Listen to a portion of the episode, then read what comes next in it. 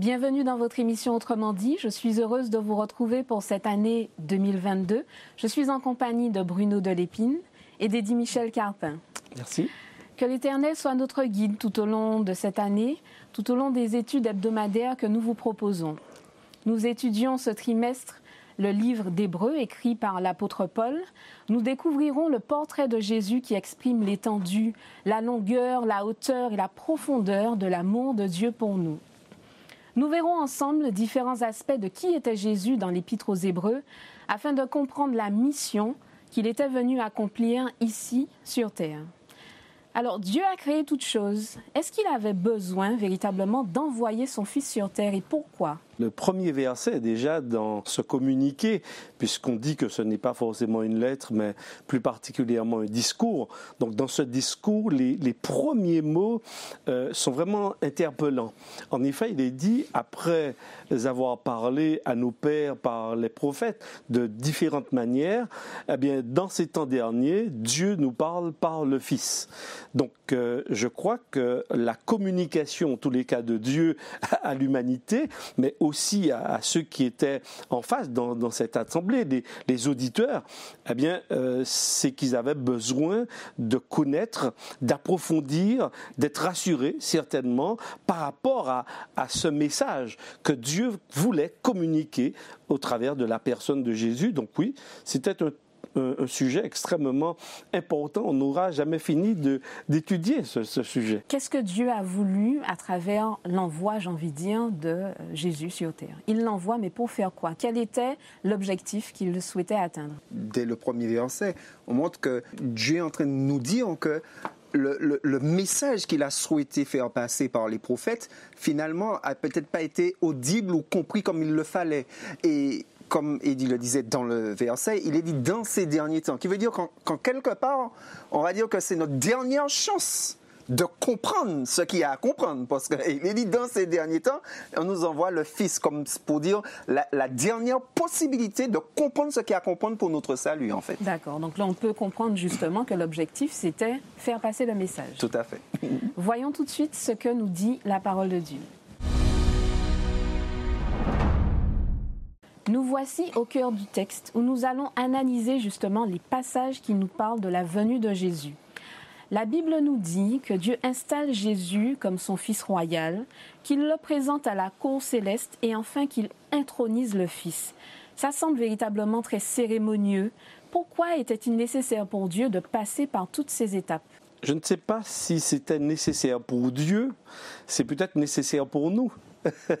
Euh, peut-être pour comprendre en fait, euh, la problématique qu'il y a peut-être au niveau de l'univers.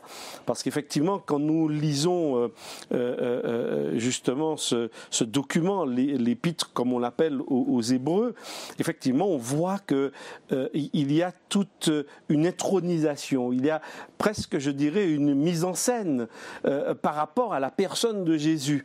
Mais on comprend en fait, en lisant cette lettre, on comprend que, euh, en quelque part, euh, euh, Jésus est venu en tant, qu'homme. Mais on pourrait se dire, ben, tiens, c'est un homme comme les autres. Eh bien, justement, dans toute cette première partie de, ce chapitre 1, eh on va montrer, l'auteur en tous les cas va montrer que Jésus n'est pas un simple homme. Certes, il s'est rapproché de l'humanité, il peut la comprendre, il peut compatir à, à ses faiblesses, à ses difficultés. Oui, mais par contre, il est important de comprendre que Jésus dépasse le cadre humain. Et le texte dit même qu'il est au-dessus des anges. Donc c'est vrai que, que c'est un message quand même peu courant, euh, euh, un Dieu qui se fait homme, un Dieu qui s'incarne. Et tout à l'heure tu posais la question, mais pourquoi Dieu veut parler par le Fils? Qu'est-ce qu'il a envie de dire? Alors oui, je dirais euh, Jean 3,16, car Dieu a tellement aimé. Ça veut dire que Dieu, ce qu'il veut que l'on comprenne de lui, c'est son amour son amour vis-à-vis de l'humanité, son amour vis-à-vis de chaque homme, chaque femme, chaque jeune, chaque enfant, chaque adulte. Il veut leur dire son amour. Bruno le disait tout à l'heure, peut-être qu'il n'a pas été très bien perçu, euh, peut-être par les prophètes, par les patriarches. Alors oui, il envoie ce qu'il y a de plus beau, de plus grand, euh, plus grand en tous les cas que les anges, ça c'est clair dans le texte. On, voit bien qu'il est même assis à la droite de, sur le, siège de, la souveraineté, le, siège du, je dirais, de la royauté de Dieu. Et d'ailleurs, quand on fait un lien avec la On voit bien que Jésus, lui aussi, est assis à, droite. Il, siège. Euh, euh, il, il, est en train de, oui, de trôner, je dirais, avec Dieu. Donc on voit bien que l'idée, c'est de comprendre que Jésus, celui qui s'est approché des hommes, eh bien, c'est un être extraordinaire que l'on identifie comme étant l'empreinte même, le reflet, le, caractère même de Dieu. C'est un peu ce qui est dit dans cette introduction. Alors j'ai envie de poser la question.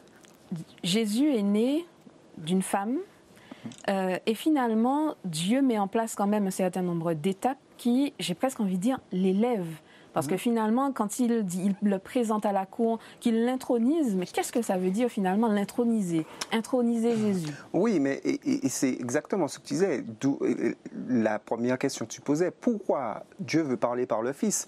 Et effectivement, quand nous regardons, euh, que, notamment euh, par rapport à la tentation de Jésus dans le désert, nous voyons que le diable remet en question en fait la divinité de Jésus, remet en question sa filiation, remet en question sa ressemblance, remet en question le caractère même de Dieu et qui est Jésus. Ah, Dans... C'est pas parce qu'il est né d'une femme.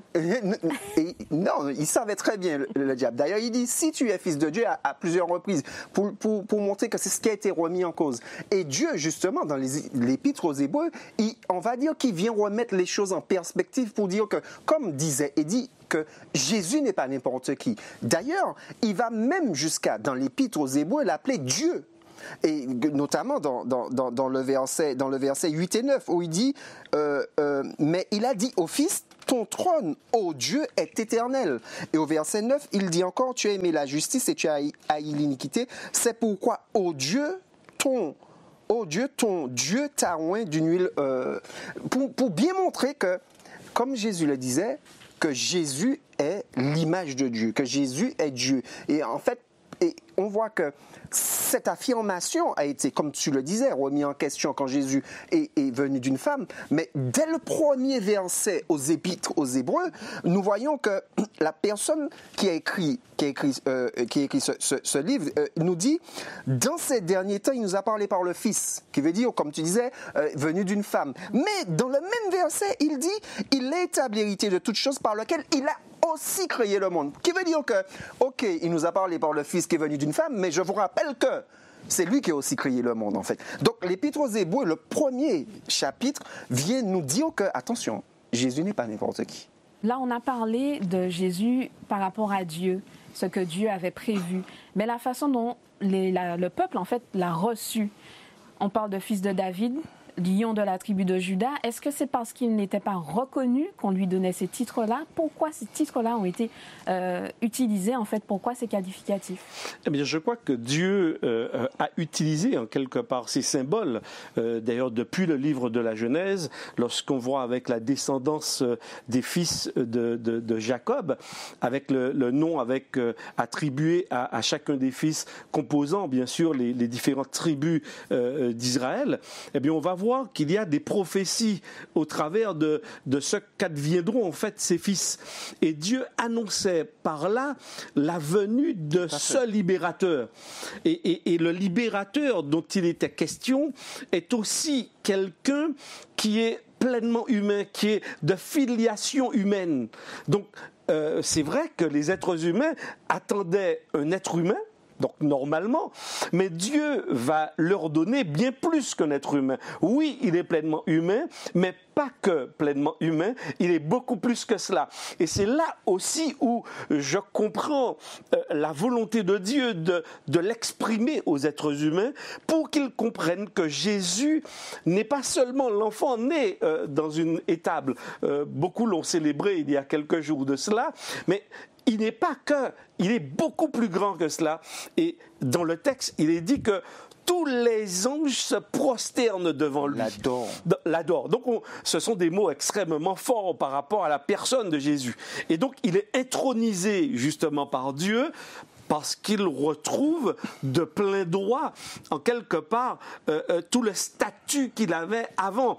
Et, puisqu'il s'est abaissé, là je prends euh, un petit peu dans Philippiens chapitre 2, puisqu'il s'est abaissé jusqu'en donnant sa vie, eh bien, il n'y a pas de plus grande démonstration d'amour et en retour, Dieu va l'élever au-dessus de tout. Mais ce qui est incroyable, c'est qu'il avait déjà cette gloire. Tout à fait. Il s'en est, euh, je dirais, euh, euh, débarrassé. Il est venu en tant qu'homme, serviteur, pour rendre témoignage à Dieu, parce que dans le texte, il est dit, oui, il est ce Fils est le resplendissement de sa gloire et expression de son être. Alors, on voit bien que, l'auteur ici veut bien montrer que Jésus, eh bien, il faut prendre le temps quand même de le connaître, de prendre le temps d'apprécier ce personnage qu'il est pour qu'en quelque part on puisse l'admirer. Parce que plus on connaît justement Jésus et plus on tombe amoureux de lui et plus on a envie de l'admirer et derrière, on n'a jamais suffisamment de mots pour parler de lui et exprimer sa grandeur. Et pour ajouter par rapport à ce que Eddie disait, effectivement, plus on connaît Jésus, on se rend compte, plus on connaît Dieu, en fait. Et, c'est ça. Tu disais, quel message? Et c'est ça le message. C'est-à-dire que en, prenant le temps de connaître Jésus, en fait, on se rend compte que finalement, on est en train d'apprendre à connaître Dieu, en fait. Parce que c'est, le texte le dit, et, Eddie l'a dit, c'est l'empreinte de sa personne. Qui veut dire que tu marches, Rebecca, tu laisses une empreinte, on a dit non, ça c'est l'empreinte d'Édith, ça c'est l'empreinte de Rebecca. Là, on te dit que Jésus, c'est l'empreinte de Dieu, qui veut dire que Jésus est Dieu. Et c'est pour ça que Jésus disait, euh, tu veux savoir qui est, ah, il disait plus un, de ses apôtres, tu veux voir le Père, oh, tu m'as vu. Euh. Tout à l'heure, Edith Michel, tu parlais de libérateur, Jésus le libérateur quel rôle Jésus a joué dans l'accomplissement des promesses de Dieu? Parce qu'on a vu dans l'Ancien Testament, on a eu l'occasion d'en discuter dans les précédentes études, que voilà, il y avait un certain nombre de promesses, euh, des alliances qui avaient été établies. Et là, Jésus vient. Dans le Nouveau Testament, on parle de Jésus qui vient sur terre. Quel rôle il joue pour l'accomplissement des promesses de Dieu? Eh bien Justement, il, les accomplit en quelque part. Euh, euh, il va, d'ailleurs, quand nous lisons les, les, évangiles, on va voir que Jésus va montrer à plusieurs reprises, il va faire le lien entre ce que ben, les patriarches avaient annoncé, Moïse avait annoncé, les prophètes avaient annoncé. Euh, il va montrer, ben, tout cela a été annoncé. Alors est-ce qu'on peut ben, je, je, suis venu réaliser tout ça. Ils ont pu toucher du doigt tout ce qui avait été annoncé. Mais il a, il a quand même touché pas mal de choses. Déjà, euh, au tout début de son ministère, on se souvient dans Luc chapitre 4, il va entrer dans la synagogue et il dira, voilà, prophétie d'Ésaïe, tout ceci est maintenant accompli là. Euh, qu'est-ce qu'il faut que Jésus leur dise encore euh, euh, Il leur dit, ben voilà, lisez simplement les Écritures. Et d'ailleurs, dans Luc chapitre 24, avec les disciples d'Emmaüs, il va simplement leur dire, voilà, tout ce que Moïse avait dit, les prophètes ont dit, les psaumes, eh bien, je vais ouvrir vos yeux pour que finalement vous compreniez que je suis bien celui qui réalise pleinement tout, cela. Donc Jésus euh, euh, va le faire par les signes, les miracles qu'il va accomplir, son enseignement, euh, sa mort également. il va commencer à l'annoncer à ses disciples pour qu'ils comprennent que l'agneau pascal que l'on célébrait lors de la fête de Pâques symbolisait le libérateur. Mais le libérateur, c'était bien quelqu'un. Donc Jésus est, celui qui, vient accomplir véritablement ces choses. Et puis, euh, malheureusement, ben, tous ne l'ont pas compris. Euh, les disciples ont été quelques-uns avec d'autres euh, qui ont compris au fur et à mesure eh que Jésus était véritablement le Messie promis est-ce qu'on pourrait quand même, malgré tout, considérer que les choses ont été un peu plus simplifiées pour Jésus? Il est venu sur terre, quand bien même il soit né d'une femme. Euh, étant le Fils de Dieu, est-ce qu'il a vécu les mêmes choses que nous? Est-ce que les choses ont été aussi difficiles? Parce qu'on pourrait très bien se dire, bon ben voilà, il est qualifié d'office il est le Fils de Dieu. Donc voilà, il n'a pas autant de difficultés que nous à faire le choix entre le bien et le mal. Que nous dit la Bible Oui, effectivement, euh, on pourrait se dire ça, mais euh, l'a mentionné, mais il ne l'a pas, on ne l'a pas lu. Mais Philippiens 2, euh, Philippiens 2 euh, verset, verset 5, 8 nous dit exactement, nous remet en perspective justement, qui nous dit, je lis à partir du verset 5 parce que c'est important, il dit, ayez en vous les sentiments qui étaient en Jésus-Christ lequel, existant en forme de Dieu, n'a point regardé comme une proie à arracher d'être égal avec Dieu, mais s'est dépouillé lui-même en prenant une forme de serviteur, en devenant semblable aux hommes. Et, et, quand, on a dit ça, on, peut comprendre déjà que là, Jésus est devenu semblable aux hommes, qui veut dire qu'il est devenu comme nous. Donc il n'avait, il n'avait rien de plus. Il, que moi là aujourd'hui. Sauf que ensuite, il, ça ajoute, ayant paru comme un simple homme, il s'est humilié lui-même, se rendant obéissant jusqu'à la mort, même jusqu'à la mort de la croix. Et effectivement, ce, texte-là nous montre que Jésus, on l'a pas dépouillé, on l'a pas humilié. Non, il s'est dépouillé. Qui veut dire il, il, est devenu semblable à nous-mêmes. Il a pris notre nature, notre nature, qui veut dire que Jésus c'est, il a il s'est, abaissé à notre niveau et justement, justement, on va dire qu'il ne s'est pas rendu la chose facile. Et pour bien, et, un texte qui nous montre bien qu'il ne s'est pas rendu la chose facile, c'est que le diable, justement, a voulu saisir cette opportunité parce qu'il a vu que Jésus était devenu semblable à un homme. Il s'est dit, ah là, voici ma chance.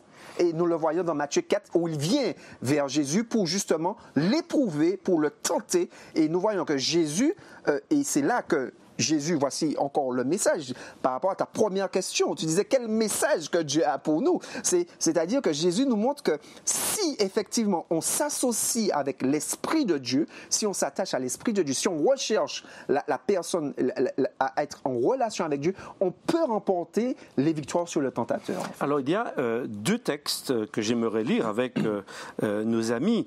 Il y a un qui se trouve dans Hébreu chapitre 2, verset 14. voici ce qui est dit ainsi donc, dans sa conclusion euh, sur cette partie, il dit euh, puisque les enfants participent euh, au sein et à la chair, il y a également participé lui-même. Donc ça veut dire que Jésus, dans le texte, il a participé comme nous-mêmes à notre propre nature. C'est très intéressant. il est dit pareillement, il partagea la même condition que nous. Mm-hmm. Au verset 17, il dit ensuite, hein, euh, parce qu'il dit ce n'est pas à des anges qui viennent en aide, mais c'est à la descendance d'Abraham, donc à des êtres humains qui par la foi, effectivement, on se rappelle un peu de ses études, euh, Abraham, le père des croyants, etc. C'est pas seulement par rapport à la, à la généalogie, euh, d'accord, ou, au sang, mais c'est vrai par rapport à, la foi. Le verset 17 dit, dit ceci. Aussi devait-il en tout point se faire semblable à ses frères, afin de devenir un grand prêtre miséricordieux. En tout point, tu peux poser la question, hein? en tout point à ses frères. Donc c'est la deuxième fois que cela est mentionné dans ce passage. Et ensuite, au verset 18, il dit, car puisqu'il a souffert lui-même l'épreuve, il est en mesure de porter secours à ceux qui sont éprouvés. Effectivement, on pourrait se dire, mais tiens, Jésus est venu en tant que Dieu, il a traversé le temps, euh, rien ne l'a touché, euh, et puis nous, on le regarde de loin. Et puis bon, en quelque part, euh, euh, on ne se sent pas interpellé peut-être par la vie, ou même lui, il ne se sent pas concerné par la nôtre. Le texte, au contraire, euh, certainement parce que eh bien, les contemporains de, cet écrivain, eh bien, ils sont dans des souffrances, ils, ont, ils font face à des épreuves, etc. Ils ne comprennent pas. Ils, pensent peut-être à un Dieu absent, comme beaucoup aussi de notre génération. L'auteur dit non, pas du tout. Pas du tout. il insiste pour dire que Jésus, c'est vraiment, c'était pas une comédie, euh, euh, parce qu'il y a des gens déjà au, premier siècle euh, de, de l'histoire chrétienne qui pensaient que le Christ n'était pas pleinement Dieu, qui était pleinement homme, mais pas pleinement Dieu, ou certains pensaient qu'il était pleinement Dieu et pas du tout homme. Donc, dans ces différentes controverses, on voit, n'empêche que l'auteur garde le cap dans, un équilibre incroyable. On en a parlé tout à l'heure, souverainement élevé. Il est Dieu, et, tu le disais tout à l'heure, Bruno, et là, il nous dit, ben, tout en étant pleinement Dieu, même si on n'a peut-être pas tous les mots pour l'expliquer, mais n'empêche, il dit, il était pleinement homme, il a participé vraiment à, notre nature, à notre chair, à nos, faiblesses, à nos... Oui, il le dit. Hein. Maintenant, le texte précise aussi que Jésus n'a pas péché. Mais n'empêche qu'il a été tenté, tu faisais référence à la tentation, Jésus a éprouvé une souffrance certainement que jamais nous ne connaîtrons. Parce que il était en même temps de notre nature, mais aussi en même temps d'une autre nature. Et, je pense qu'il euh, euh, a souffert pleinement. Nous allons voir ensemble les enseignements que nous pouvons tirer de la vie de Jésus. La vie de Jésus dans l'Épître aux Hébreux nous est précisée, on nous raconte un peu tout ce qu'il a vécu, tout ce qu'il est venu apporter au peuple. Qu'est-ce que nous pouvons retenir? Quels sont, j'ai envie de dire, quel fait marquant qu'on pourrait retenir de la vie de Jésus, mais qui pourrait nous servir aujourd'hui? Fait marquant euh, de, l'épisode de Jésus et qui peut nous servir et qui a amené beaucoup de... Je, connais une amie qui a été euh, justement qui a été amenée à la conversion justement par, un texte par rapport à la venue de Jésus et notamment euh, de Jésus lui-même qui cite, il dit dans Matthieu 5, verset 17, qui est en lien avec Hébreu justement, euh, qui dit Ne croyez pas que je sois venu pour abolir la loi ou les prophètes, je suis venu non pour abolir, mais pour accomplir. Et le livre, l'Épître aux Hébreux, explique précisément justement que Jésus n'est pas venu pour abolir la loi et les prophètes, comme on a connu dans le Testament, mais qu'il est véritablement venu pour accomplir, effectivement, accomplir en tant que ce que nous avons vu dans l'Ancien Testament, les sacrificateurs, les grands sacrificateurs, pour, pour, la question, pour régler la question du péché. Et nous voyons qu'effectivement, que Jésus nous a montré qu'il est venu pour ça. Et c'est là que Jean dit, voici l'agneau de Dieu qui ôte le péché.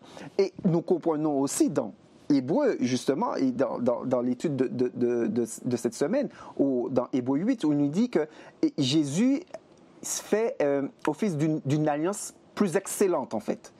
Plus excellente. Je, vais revenir dessus. Il y a un, texte tout à l'heure que j'ai lu, mais je ne suis pas allé jusqu'au bout. C'est l'un de mes préférés. Il y a bien d'autres dans cet épître aux Hébreux, mais celui-là a beaucoup de sens pour moi. En effet, euh, euh, je relis donc euh, Hébreu chapitre 2 à partir du verset 14 et suivant. Ainsi donc, puisque les enfants ont en commun le sang et la chair, lui aussi pareillement partagea la même condition afin de détruire à l'impuissance par sa mort celui qui détenait le pouvoir de la mort, c'est-à-dire le diable, et de délivrer ceux qui, par crainte de la mort, passaient toute leur vie dans une situation d'esclave pour moi, c'est le texte qui pourrait résumer toute la Bible et qui pourrait résumer la venue de Jésus. Jésus est venu, il a participé pleinement à notre nature, nous dit le texte. Pourquoi? Pour pouvoir remporter la victoire des victoires, la victoire sur le diable. La victoire sur le diable, c'est la victoire sur la mort. Ça veut dire que Jésus est porteur de vie. La mort avec Jésus, en fait, n'a plus de pouvoir sur nous.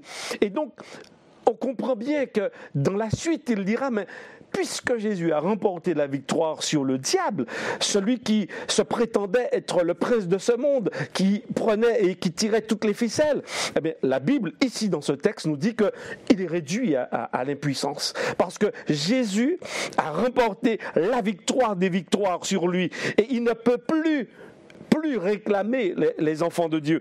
Et le texte va se poursuivre en nous disant, c'est pourquoi il peut justement secourir. Donc ça veut dire, Rebecca, ben, écoute, si je suis dans le besoin, ben, allons à Jésus. Et d'ailleurs, le, euh, euh, le point capital dans, ce chapitre 8, euh, il dit, mais le point capital, c'est quoi? C'est que nous avons Jésus qui fonctionne comme grand prêtre, ben, allons à lui. Regarde, c'est un peu facile, je trouve, hein, de dire allons à Jésus. Ah, ah. J'ai envie de vous demander, mais est-ce qu'on peut croire véritablement qu'une seule personne, ben, du coup en la personne de Jésus, la mort de Jésus a suffi pour euh, sauver l'humanité? Comment on peut croire que la mort de Jésus suffit? Justement, par rapport à ta question, et, et c'est là que et, la toute première question, je reviens à la toute première question que tu as posée. pourquoi Quel message? Et c'est là, justement, quand, quand Dieu dit, après avoir parlé par les prophètes, pour expliquer, justement, précisément la question que tu poses là. Maintenant, comment croire que Jésus, justement, l'Épître aux Hébreux nous, nous montre que, effectivement, quand Jean a dit, voici l'agneau de Dieu qui ôte le péché du monde, il est en train de nous dire, cet agneau de Dieu, c'est pas n'importe qui, c'est pas Boune de l'épine, c'est pas. Non! Cet agneau de Dieu qui ôte le péché du monde, c'est Dieu en fait. C'est par rapport à ce que nous vivons, Dieu comment on peut encore croire aujourd'hui? Oui, euh, c'est bien aujourd'hui. S'il y a un temps euh, où nous, devons, où nous pouvons croire en la parole, parce que jusqu'à présent, par rapport à ce que tu disais, la Bible, la Bible a, a prévu depuis les temps anciens. D'ailleurs, l'Épître aux Hébreux le dit. Il dit que Jésus était l'homme des choses à venir.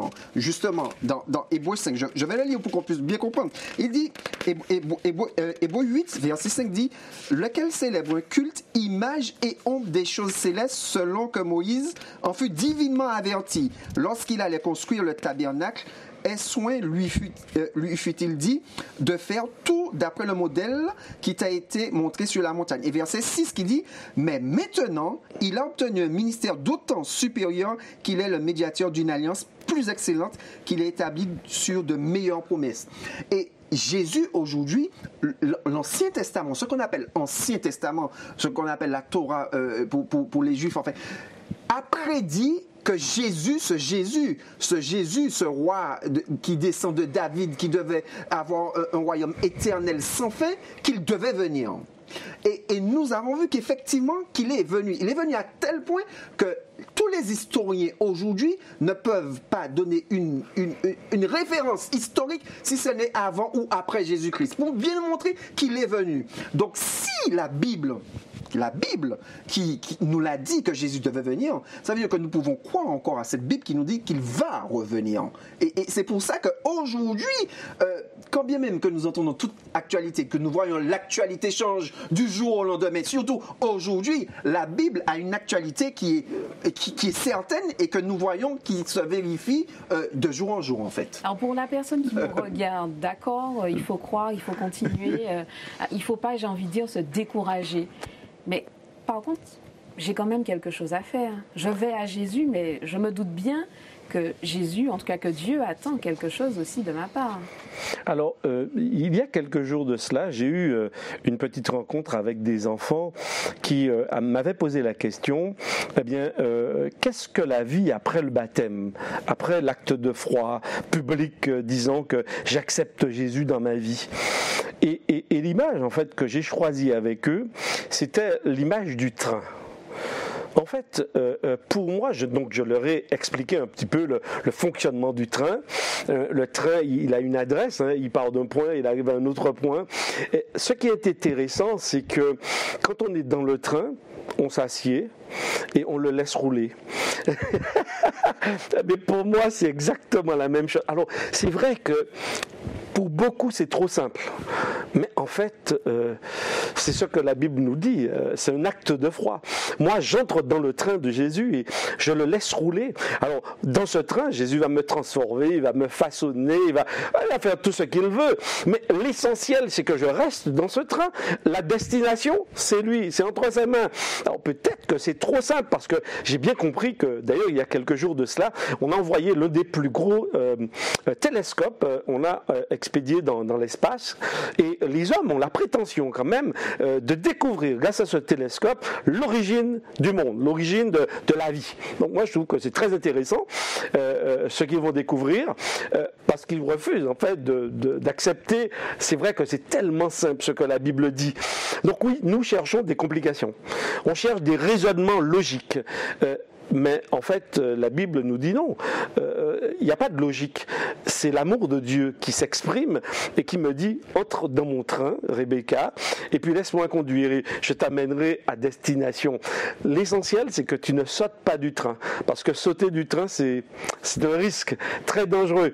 Donc moi, j'inviterai tous nos amis euh, vraiment à demeurer dans le train avec Jésus et à le laisser conduire. Tout à fait. Et, je, voulais juste rajouter que l'épître aux Hébreux vient nous nous rappeler justement que c'est simple en fait, que tout étant Jésus-Christ. Et, Jésus était vraiment celui, d'ailleurs, je, termine sur ça, c'est Jean 17, verset 3 qui dit, Or la vie éternelle, c'est qu'ils te connaissent, toi, le seul vrai Dieu, et celui que tu as envoyé, Jésus-Christ. Donc, pour nous bien nous faire comprendre que nous devons apprendre à connaître Dieu en Jésus-Christ. Merci Bruno, merci Eddie Michel, merci de nous avoir suivis, merci de votre fidélité. J'espère que cette émission vous a fait du bien et si c'était le cas, n'hésitez pas à publier, à partager autour de vous et à vous abonner. Je vous donne rendez-vous dans une prochaine émission d'Autrement dit.